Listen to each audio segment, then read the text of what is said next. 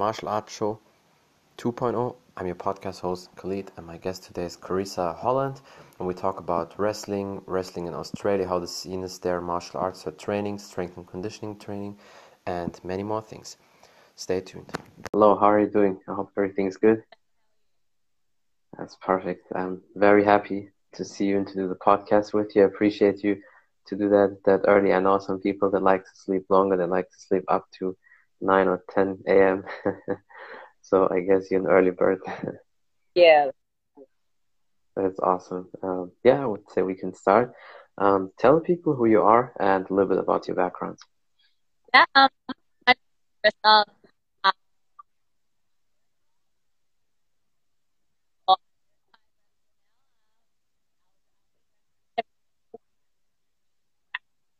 for the last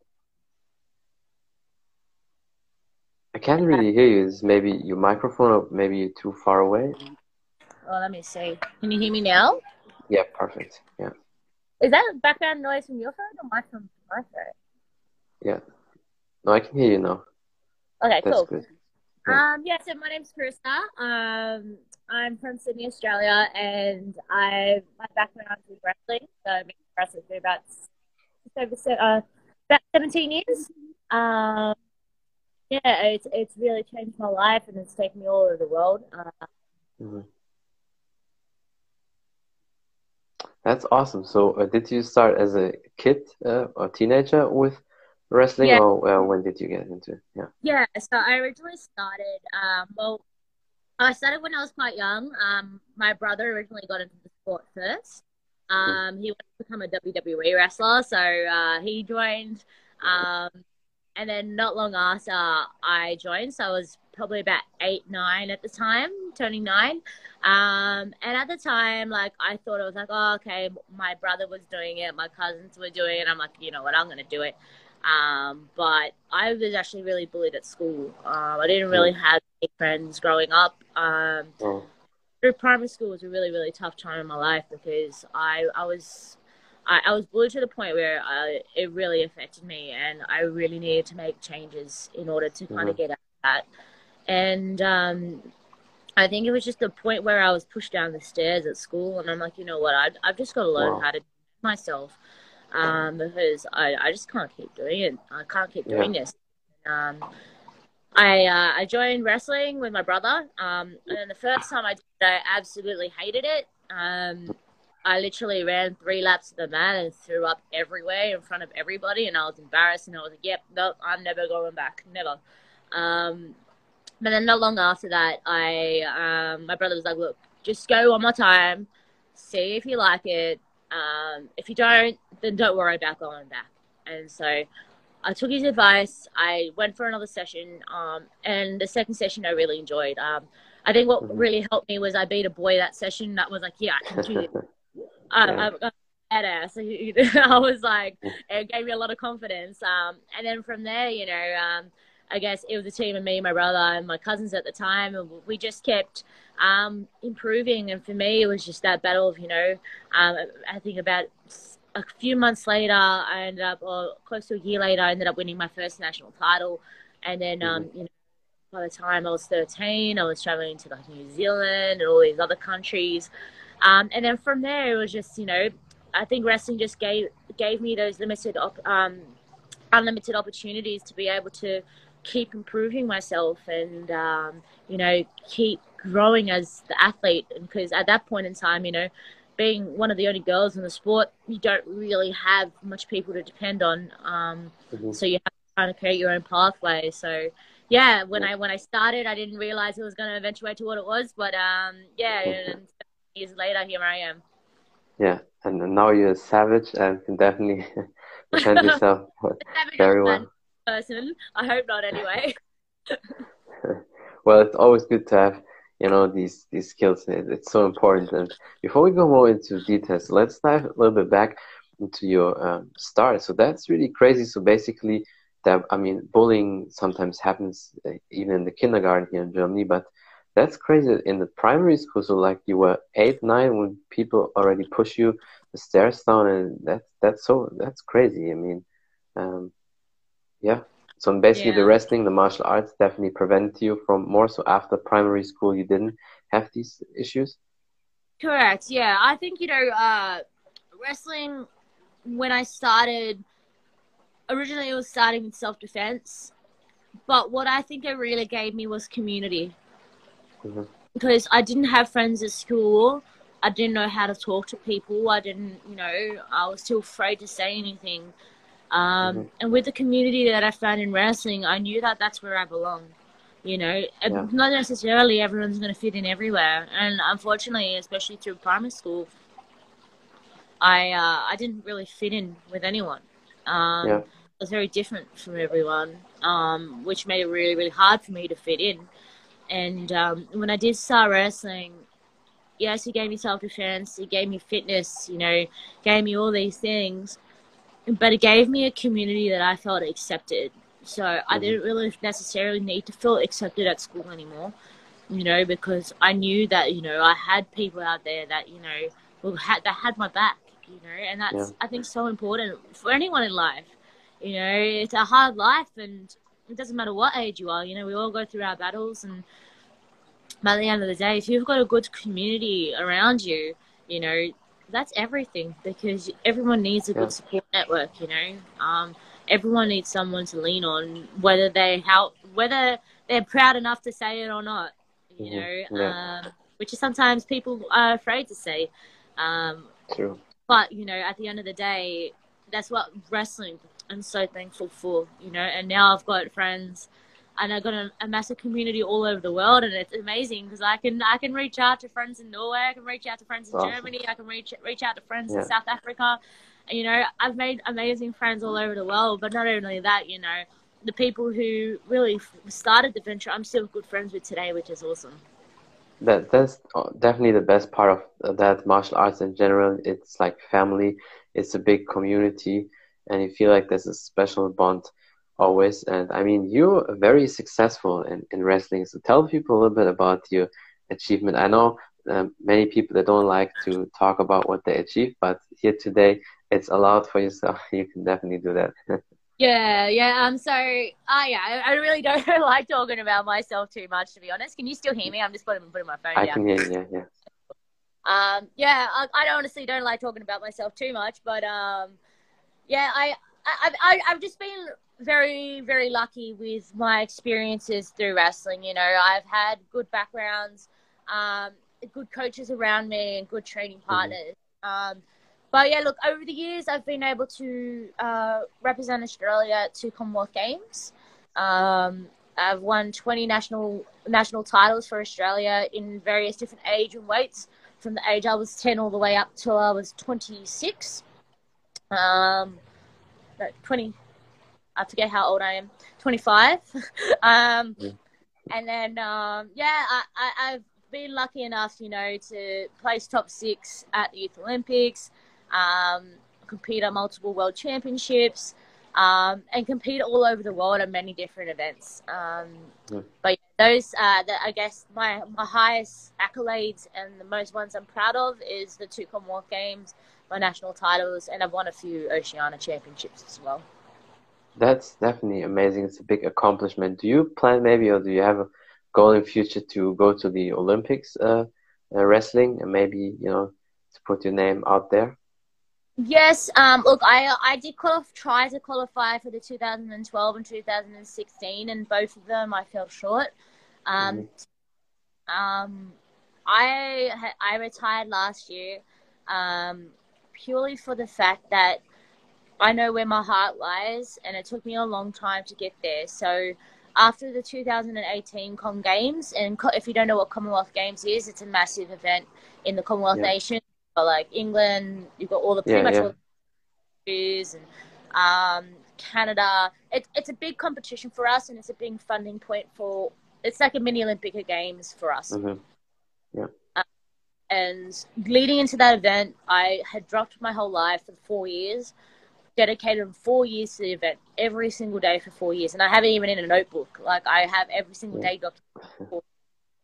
and I moved overseas and moved to Finland. Um, got a scholarship over there with UWW, which is our head governing body.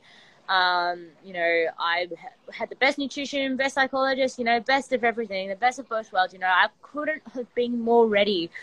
And all I mm-hmm. wanted was on that podium um, at the Commonwealth Games because I work day in, day out. Like, yeah. when I say no one worked harder than me, I can honestly say no one worked as no harder than me at that event.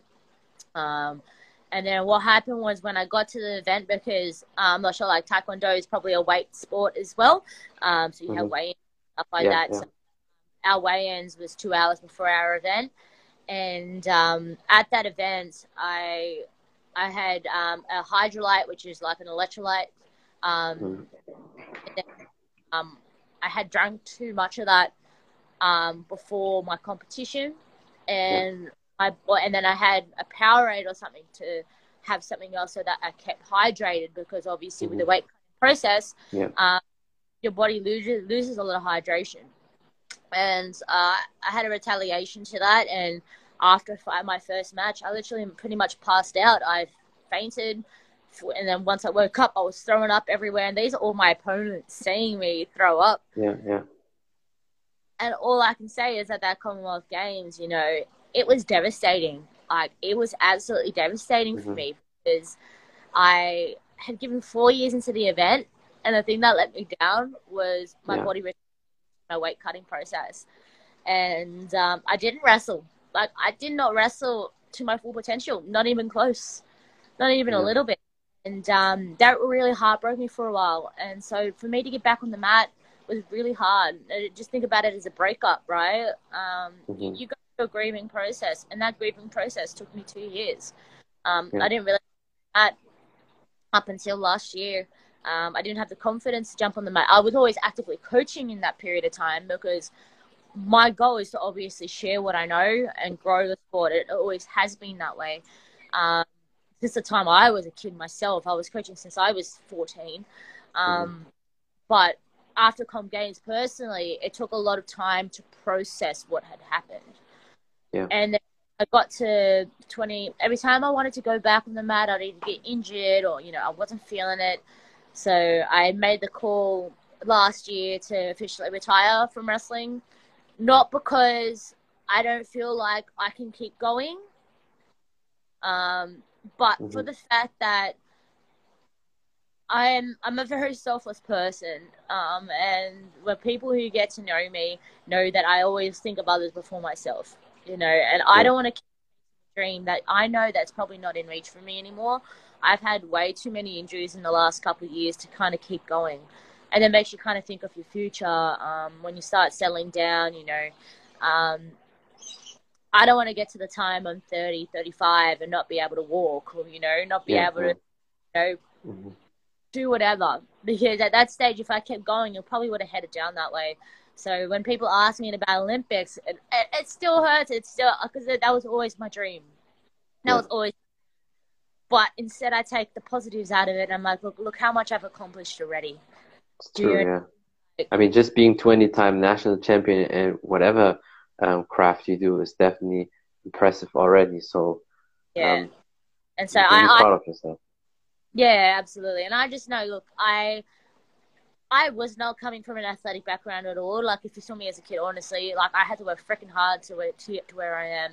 Mm-hmm. And um, but I know I can coach kids that are going to become those future champions. Are going to be going be able to go that 10, 10 times further than what I ever could.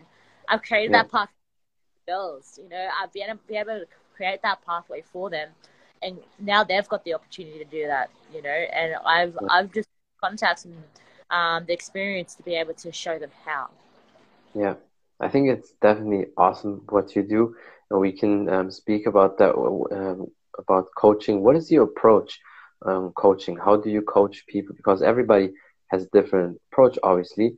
But with you, it seems like um, you have a big passion for that, and you really love details. And for me, um, honestly, these are always the best coaches. If if a coach is really into details, and I just need and love details. It's not for me just okay, show it two times and then that's it. I really want to know the behind of everything and really um, go crazy into that. yeah. Uh, my approach, um, it doesn't matter whether you're a kid or an adult. One is to always keep, um, where obviously when, when it's not near competition time is to keep it fun. Um. I like to keep people engaged. I like to keep okay. I like to keep it um, fun, active, so people really enjoy the session. Um, but secondly, I like to keep it basic because it's not the fancy moves that win. You know, it's the basics mm-hmm. that win. Um, and those basics, a simple technique can be done a hundred different ways. So I really yeah. try to technique down um, as much as possible every single step so that way it doesn't matter whether it's a five year old that I'm teaching a technique to or it's a 65 year old, everyone will mm-hmm. know how to do it effectively and do it properly. Um, so that's yeah. very much because a lot of the time, from my experience where I've been coaching, a lot of the time these people aren't wrestlers. They're not like I've been working yeah. a lot of gyms and a lot of commercial gyms where mm-hmm. a lot of the time, honestly, people come in and out all the time. So yeah. my approach make sure that people that are there, they're growing, and for the people that are new, they'll be able to catch up very, very quickly. Um, yeah. But that's done, but by just going through the basics. Like the basics is honestly is what really, really sets the foundation for everyone. Mm-hmm. You know, from there, it's about what you do yeah. with that. One hundred percent. That's so important what you said right now, and people should definitely remember that very well. So many people talk about that all the time, and I also say that every time basics is always key. Everything else you can always add, and it's always good when you have extra tools in your box. But it seems like so many times people skip on the basics. They do the first step and then they want to jump to step three and four immediately, and that's not good. And the basics, it takes time, and even though maybe it's boring for people, but you have to do it. I really did every punch, every kick. I did it 10,000 times. And I'm not just saying the number, I really did that because once I saw a study it takes five to 10,000 repetitions until mind and body is connected. Then I thought, well, it's pretty easy. I just have to drill every technique 10,000 times and then it's in. What I did, as crazy as I am sometimes, I did, um, let's say, left and right, 100 reps, then one minute rest. And then again, I did 10 sets. So that was one training session. So in one training session, already 1,000 reps. And then I did that 10 days in a row and then I had my 10,000 reps and then up to the next technique. And I feel like when you drill the basics all the time, it can't go wrong. It's like in your blood when you wake up at night and you have to perform, then it's suddenly still there. That's why yeah. I love that. Absolutely. Yeah, that, that's really important. I mean, basics, drills, drills, drills all the time. And um, speaking of the athletes you train, all the people come, especially a lot of MMA fighters. Obviously, the Olympic style of wrestling is definitely different than freestyle or wrestling for MMA. A lot of times, pure wrestlers they transition to MMA and they um, don't have the best wrestling for MMA. I mean, the, the perfect example is obviously Khabib because he has the best MMA wrestling and better than a lot of Olympic wrestlers because obviously there's different rules. Um, and you know, with pinning the person or the Dagestani handcuff and all that stuff, what he's doing. And so, how is that for you? Do you train all the different uh, wrestling styles, or do you have a certain style you prefer? Correct. Um, so it depends on where I coach. Um, if they're looking for a more freestyle approach, then I'll keep it. But a lot of the time, I do have to adapt my wrestling style into MMA. Um, mm-hmm. So focusing a little bit more on the actual takedown, um, head positioning, stuff like that. Um, so that they, people can adapt it into the MMA because a lot of the time that's who I'm going to get. Um, but yeah. then I do a few academies um, like Karate MMA and um, in Sydney where I'll just take pure freestyle wrestling because at the end of the day, for those who want to compete, you can't really do MMA wrestling and try to jump yeah, into wrestling. Yeah. Um, So when you go to the floor, for example, you're not going to pull guard and go on your back. Um, sure, yeah. So, but with I guess uh, uh, wrestling for MMA, you can start focusing on stuff like that, and um, it's a big focus on the takedown component as opposed to the finish component. You still want to yeah. once they hit the floor, but once once they hit the floor, the game changes, right? With wrestling for freestyle wrestling MMA, uh, for freestyle wrestling, you you would know, you know, like it's back to the floor, try to get them pinned, try to get the points, and try to win the match. Um, so yeah, yeah quite a few styles of wrestling, um, specifically freestyle and wrestling for MMA. Um, but that's just styles that have been adapted over time, and if you don't keep up with the trend, you know that's where you lose the people. So um, in wrestling, yeah. or wrestling here in Australia is not very big. So the only Mm-hmm. thing that's really alive right now is wrestling for Yeah. MMA. I want to do it for Mhm. MMA. Um, Yeah. So you just go with it, you know, and if you if you miss that opportunity, if you miss that window, then you've lost it altogether. So um, just got to keep ahead That's with it. true. Yeah, that that's true. I mean, besides America and Russia, probably wrestling is anywhere in all the countries in the world not the biggest thing. Obviously, still in every country there are certain people who love wrestling a lot and they they it's their favorite. But it seems like in America and Russia, definitely that's like in combat sports, that's like the biggest thing they have. But it's it's a very important, you know, Right. component. I honestly think it's everywhere about the Oceania, because if you look at Mhm. the world rankings, like everywhere from Iran to India to, um, you know, all the Stan countries, Dagestan, Turkmenistan, they're all massive with wrestling. India has Yeah. a massive with wrestling. Africa has a massive tradition with wrestling. Um, the only people Yeah, they who have really- in Africa they have a different wrestling style, like when they're outside in the dirt, like in, in Senegal also. I, I saw that. So, so uh, some people Yeah, when they yeah they all have their different wrestling styles, but I honestly think, like, if you look at the world rankings, it's very, very vast. Like, all throughout Europe, the Americas, Canada's massive in women's wrestling. They're one of the best. Japan is the best, you know, like everywhere. But I think, honestly, Oceania is big in wrestling because we're just so far away from everything. Where Yeah. everyone. because you have to travel obviously a lot to to get the best people. Once you maybe have the best people in the country, then it's different. Then you can keep them, but uh, you know that's why it's definitely hard. But I mean, in other countries, they have other sports who are more important or more popular than, than wrestling. But obviously, like when you go to, to certain regions, certain countries, wrestling is like almost number one. And Mm. but I think it's it's crucial. It's very important, especially when you want to be a complete martial artist. You have to have four things. Like John Hackleman always said, you know, Chuck Liddell's um, coach, UFC coach. He said you need four things. You need good striking, you need wrestling, jiu-jitsu, and your strength and conditioning. So you have to have four things. If you lack one of that, you're not a martial artist, but a partial artist. And if you think about that, it Like that. definitely makes sense because you, you have to know everything. You don't need to be the best at, at everything, but you have to have everything. Imagine you have all the perfect skills, but your strength and conditioning is off. And then you go to a fight or competition on the street, and within a minute, you're gassed. So that's why you also have to do strength and conditioning. And obviously, in wrestling, strength and conditioning is very big. Normally, when you look at wrestlers, they always have a great physique and um, they're pretty thick, have strong necks and all that, because it's you know it's it's very important. Definitely. Definitely. And and speaking of that, how do you train um, for yourself, like wrestling wise, uh, martial arts, and um, how is your strength and conditioning? Well, um, these days I do more strength and conditioning than anything else. Um, but yeah, with wrestling, growing up and when I was competing and everything like that, I'd be training wrestling four to five times a week. Another Yeah. four sessions of strength and conditioning on top of that.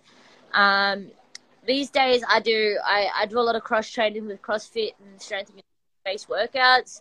Um, but yeah, back in the day, it was very very specific to my my competition schedule. So there would be a lot of cardio, there'd be a lot of running, which I absolutely hate running.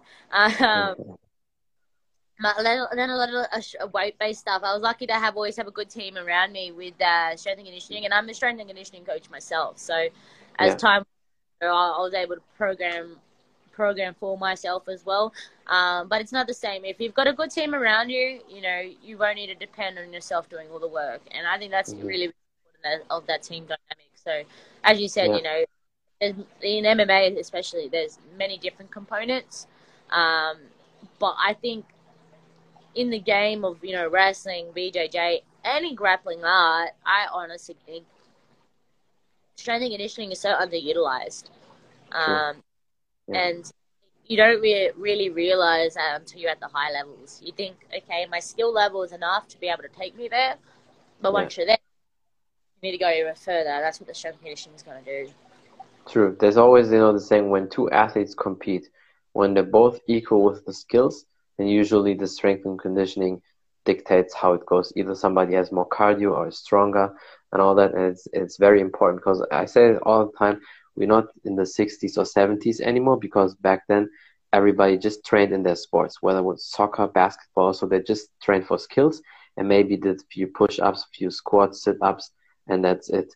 But these days, in every sport, you need to have your strength and conditioning training, and always the best athletes are always the most athletic, also, or they're, they're very athletic at least, um, on top of their amazing skills, and that's why it's so important. Plus, for me, honestly, it's also fun to do your strength and conditioning to look good, to feel strong. I mean, it would be weird if you just have to wrestling skills and then you you're not strong or you don't do your other you know work. It would definitely feel weird for me. yeah, yeah, I agree. I agree. And what was your um, weight uh, for competition? At What uh, weight class did you compete? Uh, I'd range between 50, 53 to 57, like between there. Mm-hmm. Um, mm-hmm. At a few times, 48. I, I think anything 48 to 58 was my bracket. Um, yeah. what year it was. Obviously, as the years rolled up, it would fluctuate kind of a bit depending on the yeah. level of competition. But yeah, between between 48 to 58 was where I usually sat in terms of what mm-hmm. where I'd compete. And how uh, tall are you? Oh, I'm not that tall at all. I'm like five foot tall. I'm a midget. I would not say midget. It's definitely uh, it's it's normal. I think I know a lot of women who are between five foot and five one, five two. So I guess for a woman, it's it's okay. Yeah, I think you know in wrestling it's one of those sports where it works in your favor. You know, you yeah, I think so. Closer to the floor, you know, to be able to attack, it's a lot easier sometimes. Um, yeah. So short works in your favor. Short people power True. all the way. Yeah, yeah. I think if you there's the best examples. If you look at guys like DC, Daniel Cormier, he's just five eleven, but for a heavyweight to be five eleven is pretty short. I mean, and it worked perfect for him with the wrestling. I mean, there's always, you know, opposites with very tall people also, if they have the skills they can. But usually, uh, that's what they say. Wrestlers uh, tend to be short and stocky, but they're definitely very strong, and it it works yeah. all the time. That's for uh, sure. Yeah. yeah. And do you also do other uh, martial arts, or just uh, mainly wrestling? Um, done my fair share of judo and BJJ growing up. Um, I've competed in one boxing fight, but I'll probably jump into another maybe towards the end of the year. My life's a little bit chaotic right now. I'm opening up a gym, so putting my focus and efforts towards that. But um, yeah, I have competed in boxing, BJJ, judo growing up. They were always like cross training for me, so um, I never yeah.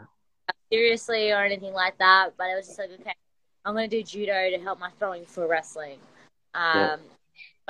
BJJ, just because my coach, my coach growing up was always a BJJ guy, so um, we'd always have my coach, and then we'd have a technical coach, which used to always be mm. like a Turkish or Russian, someone that was really good. Um, mm-hmm. But we would always end up falling into doing some BJ, sorry, um, yeah. some BJJ ways. So, um, yeah, those are pretty much my crossovers: my boxing, BJJ, and judo. Mm-hmm. Um, mm-hmm. But yeah, besides that, um, I've, I've dipped into MMA and just done a few sessions here and there and helped my friends yeah. out. Um, but I haven't really done MMA. Yeah, but so so you, do you train um, still also striking on top of your ground game sometimes? Yeah, absolutely, absolutely. I actually really enjoy boxing. I find, um, you know, mm-hmm. especially after a, a, hard day, there's nothing more satisfying than you know punching something really hard. That's true. Yeah. I, I yeah. I actually really love the sport of boxing. Um, yeah. That really open your eyes. It's like wrestling because wrestling is so second nature. You don't realize yeah. components. Do you get what I mean? Um, there is yeah. a lot of technique where boxing, like everyone just thinks it's okay, but but but but but. Yeah, you know, way more but, to that. Yeah. Minute things that make such a big difference, and that's what I enjoy yeah. learning because I'm not, I'm not, I'm I'm a beginner at it. Um, oh, I, I've been doing it for a while, but I, I call myself a beginner at it because I'm always constantly learning. It's the small little things like a little yeah. talk or you know a little bob of the head that makes such a big difference. that's true, definitely. I mean, that's that's also what I love about martial arts. It's all about the details. There's so much to learn. Like GSP said, uh, George St. Pierre, for the people who don't know is, um, always you need to have white belt mentality um, even if you're a black belt, even if you're far um, ahead, but always white belt mentality, always be open to learn new things. And that's what I see from you. You have that drive, you have that passion, and it's uh, definitely awesome. And it seems like a lot of wrestlers, when they do striking, they are, when they do MMA, they are a boxer wrestler, always boxing and wrestling. So not like kickboxing or karate or so. Most uh, wrestlers or most MMA fighters who have a wrestling background, they're good at wrestling and good at boxing. So DC was like that. Even Stipe Miocic, um, and that's like it seems like the wrestlers they like to box. yeah, I think they work hand in hand. Definitely, because especially for the inside boxing, dirty boxing, and all that, especially for MMA, it's it's very important, and I think it's a it's a great combination. When you uh, were competing, did you uh, cut a lot of weight, or were you pretty much your walk around weight was also your almost your com competition yeah. weight? I always cut weight, um, maybe sometimes too much, but for me, the process was cutting weight. Um, mm-hmm. I had a, I had a very different approach to my competitions. I always cut weight because that was my mental preparation going into competition. I knew yeah. once I made then everything else would come easy. Because if you mm-hmm. think about the amount of strain and stress you put on your body through weight cutting, the amount you're training through that time as well, and putting your body through that. Yeah.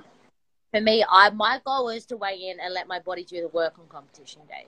Mm-hmm. Yeah. That worked for me, and I always felt better being lighter. Um, and being able to jump into the competitions, especially as I was growing up, I feel like the the thing that was really um, that really worked for me. But I was very strong for my age, um, yeah. especially time I was about sixteen or twenty. Uh, that was probably my peak in my career. Um, I was very strong for my age, so I knew that even if I did cut weight, my strength would still uphold to a certain extent. Yeah. So, um, yeah, when I when I cut weight, I would sometimes lose eight to ten kilos at a mm-hmm. time. But I did that because that was my mental preparation. For me, yeah. I, I wasn't focused on that day of what my opponents were doing even though that's always in the back of my head. But I'm like, okay, I gotta work, I gotta cut weight, I gotta do this, keep me accountable every day. Because if you're sitting a little bit over your weight, you're like, oh yeah, no, I can have a little bit of this, I can have a little bit of this. I was so strict. Four weeks out, going into competition, every single day there was a process. Going yeah. into jumping on the scales. If I didn't make weight, I failed. Doesn't matter if I did well or bad the next day. I failed if I did not make weight. So if I had made weight, then it was that tick where I'm like, okay, now I can let my body do the work. I can trust the process. I can trust in my mm-hmm. wrestling, trust in my team, trust in my coach, and just perform on the day. Whether I did yeah. good or bad or amazing, but that was always my weight cutting process. Well, that's awesome. That's why people say there's that wrestler mindset, wrestler grinding, what helps a lot of people in MMA because the the tendencies are always the best or the champion. In most cases, they were either good wrestlers or dived into wrestling like GSP. I mean, he didn't come from a wrestling background, but he really fell in love with wrestling and added that on top of his karate game. That's why he was the best because the wrestler always have that mindset from growing up with wrestling, competing all the time, making weight all the time, the grinding, and that's what a lot of other martial artists lack when they don't have that you know wrestling background. Doesn't mean you can't get it or you you cannot grind but it's uh, an edge a lot of wrestlers have because you need to be always in shape always making weight. And i think you will carry that on all the time. And i think it's it's very important i mean you're still always in shape it seems like um, it's probably not that much of a change um, uh, how much do you walk around uh, now same weight like the funny thing is, I actually, I'm actually lighter than I was when I was competing. Um, but I honestly think it's just because my my body's not fluctuating as much. Yeah. Um. But yeah, I'm actually sitting lighter, so I sit naturally at about 58 now. Mm. Um, where when I was wrestling, I'd usually sit about 63, but that was because um, I'd always go up, down, up, down, up, down, um, and that would always make my body fluctuate a little bit more. So um, yeah, I I'm actually sitting quite a lot lighter now, which is quite funny. But I also my relationship with food is a lot different because you obviously when you're cutting weight, your you have to deplete your body of carbs, salts, and sugars, and all this Yeah. kinds of stuff. But then um, now I've got a good relationship with food. Where before I'd be worried, okay, if I eat this, I'm gonna put that Yeah. on the scale. Or if I drink this, I'm gonna weigh heavier the next morning. Where now I'm not focused on that. I'm actually not focused on my weight at all, which took me a long time to get to that. Yeah. Um, I'm just focused on being healthy. And again, Mhm. like kind of go, going back from our conversation after Commonwealth Games 2018, I stopped fitness altogether. I put I packed on a heap of weight, and it was very very hard for me to get back into anything. And so when I started training um, and doing like CrossFit based stuff, um, that's what helped me really kind of get out of that rut, um, and it really helped me realize that okay, the competition is not against any other person right now; it's against yourself. If Yeah. you can bet yourself, then there's no timeline, which is another thing. Um, absolutely, someone was like Denko um, was like energy in, energy out, and I Mhm. totally with that. Um, for me right now, I'm doing everything for myself. You know, when I go training, I'm not focused on a competition. I'm not focused, you know, with the expectation of having to perform. Which, if you're number one in anywhere, you always have that expectation to perform. But now I can go yeah. every day and I can enjoy, you know, doing stuff, and I can enjoy training for the love of being fit and being healthy and all the good things that you know fitness can give you. And for me, like Yeah. the last year, I've probably been the strongest I have ever been. You know, I've never been able to do a muscle up my whole life. I could probably do maybe one pull up my whole life, and now I Mhm. can do for high repetitions. So It's uh, awesome. yeah, like I, I feel like it doesn't matter what background you come from, um, whether that be wrestling, whether that be fitness, whether you you know that be dancing, whatever that the goal is, you know. Um, if you don't do it for yourself first, you know, then you're you're, you're not really doing it. Um, Yeah. and thing and something that I lost along the way when I was wrestling.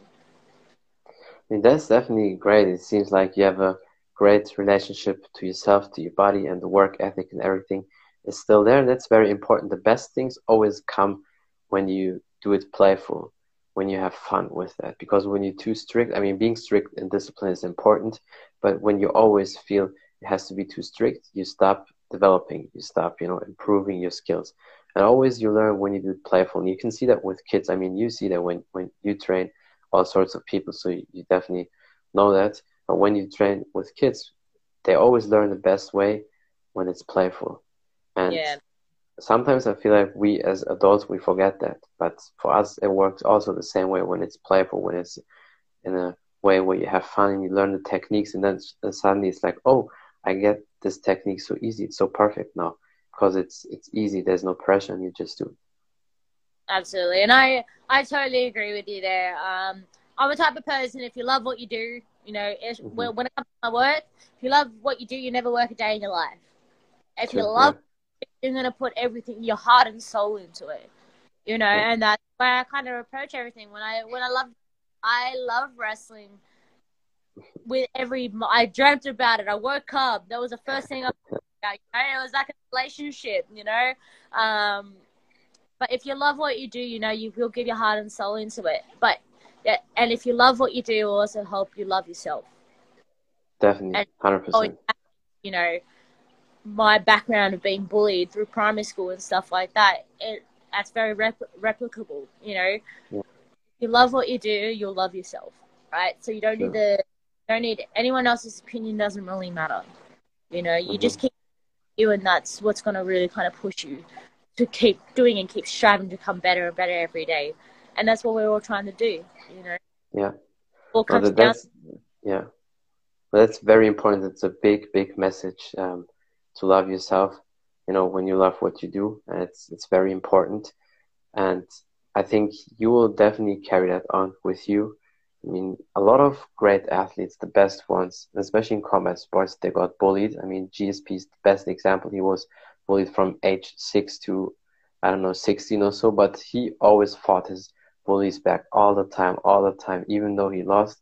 And then one day they said, you know what, that kid is crazy. We believe him because he was he was a very proud person.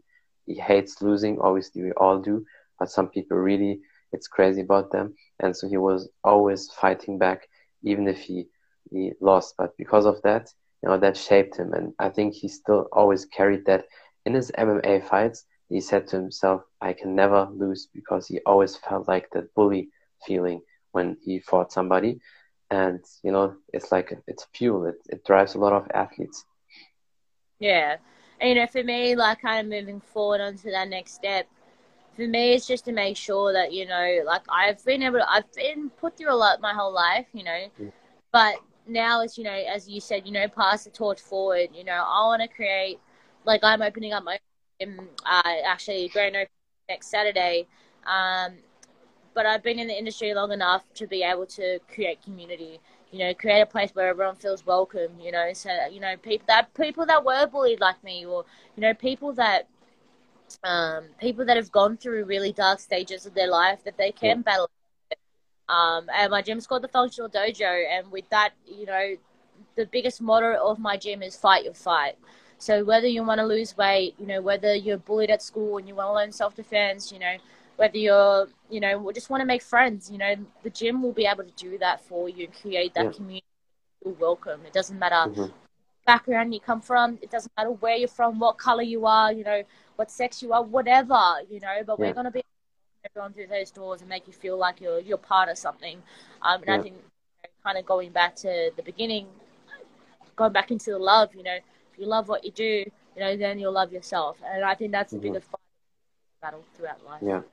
Well, I think that's so important. It's a big message. Um, a lot of people should uh, remember that all the time. And how is uh, wrestling in Australia? I mean, uh, we you talked about that a little bit, but in terms of financial, um, can you make a good living with that? Obviously, I can imagine the people who are Olympic coaches, maybe they can at least survive with what they get, but um, otherwise, nothing. No, you will get absolutely nothing. Um, wrestling here in Australia, you do it for love. You do it for your goals. Um, and yeah. just wrestling is not a financial supported sport. Um, it's not a big sport here in Australia at all. Even the coaches are volunteers. And what about the Olympic athletes? They probably get paid a little bit. Also, nothing unless they have sponsorings. Nothing. Yeah, unless um, unless you have sponsors um, you know, where sponsors will generally just help with, you know, the financial sides of wrestling. You're not actually paid as an athlete, a professional athlete. Mm-hmm. Um, you can't be expected to get a fin- mm-hmm. like, have a financial living. Where that's a very very mm-hmm. different. To, we had this chat before the um before the call, um, where you know you're a rugby player, you're you're paid a full time salary. You know. True. Yeah if you're in any one of those big sports, you're tennis, you know, tennis is made of money. Golf, you're made of money.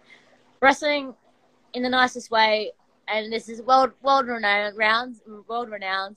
It's a porn. You know, wrestling is not. It's no different. Um, wrestling here yeah. in Australia, unfortunately, you know, we do it for the love of it. We do it for the, you know, the pride of representing our country in the sport we love to do. You know, and I think mm-hmm. that sometimes better because sometimes yeah. you know, people get grief you know, keep hungry. Yeah, you will be hungry more for that. One hundred percent. But at the end of the day, you know, that's what a true champion is. It shouldn't matter True. about money. It shouldn't matter about anything else. True. Yeah. If you want to strive every day to achieve your dreams, by all means, that that's an athlete in my eyes. You know, money. That's definitely should... true. Yeah. Yeah. It's definitely true. I mean, it's it's always yeah, it's definitely great when you get something to survive with, and you don't have to sit in an office or so. Um, I mean, that would be for me always the craziest part. Imagine you're world champion, and then two days later, also you have to sit in an office, and that's that's definitely crazy. And and this yeah. is another reason why I had to retire because yeah. I two time uh, two full time jobs to keep uh to keep up with the finances that I had to pay for wrestling because I had to pay for air, mm-hmm. air you know, yeah. you know, and then the competition fees, and then you know the living fees. You know, it's it's it's not an easy gig to juggle. Yeah. Um, and you really have to take things into perspective when you get to a certain age. Hey, look, I can keep going, or you know, I can yeah. actually start living my life. You know, I can settle down, have a house. You know, I can start having a family, whatever that may be, whatever those goals are next. Because if you're if you're if you're surviving on just being an athlete your whole life and you're not getting paid for it, yeah, that's it's not good. take you, and you got to be realistically. Yeah. That's so. That's so true. You said the similar thing. Like I had one guest um, on my podcast, and she is a winter um, athlete for the Winter Olympics a skier, also from Australia, and she said the same. They get really zero. I mean, when they get to the Olympics, they get at least the hostilities paid, but um, and food, of course, and all that. But other than that, you get nothing. It's just either you have a, a sponsor or family member, whoever, or you have to work on the side. So that's really, and it's also it's good, like you said, but also a little bit sad because um, getting paid is also part of uh, recognition that people see, okay, she's competing or he's competing at the Olympic level, at the very high level. So we need to, you know, recognize that. But I guess, like you said, when you love things, what you do, you still do it. Money definitely shouldn't be the first, you know, thought you have, and that's why I think your mindset is amazing. It's it's it's awesome. And um, yeah, do you have anything else you want to say? Maybe some last words, some last advices, or something you want to promote? Um, not necessarily. Um, as I said, you know, for me, you know, whether whether whatever you want to do in life, you know, love what you do, but love yourself first. You know, so mm-hmm. don't find enjoyment out of it you know, whether that be work, whether that be a sport, whether that be your job, whether that be, you know, a relationship, whatever, whatever that may be, make sure you, you always love what you do. Yeah. For me, uh, that's been a big, big turning point in my life over the, these last couple of years. Um, but if you don't love what you do, you know, you're not going to find satisfaction out of it. But if True. you love and you enjoy the process, it will take you all the way, and you just got to trust that process.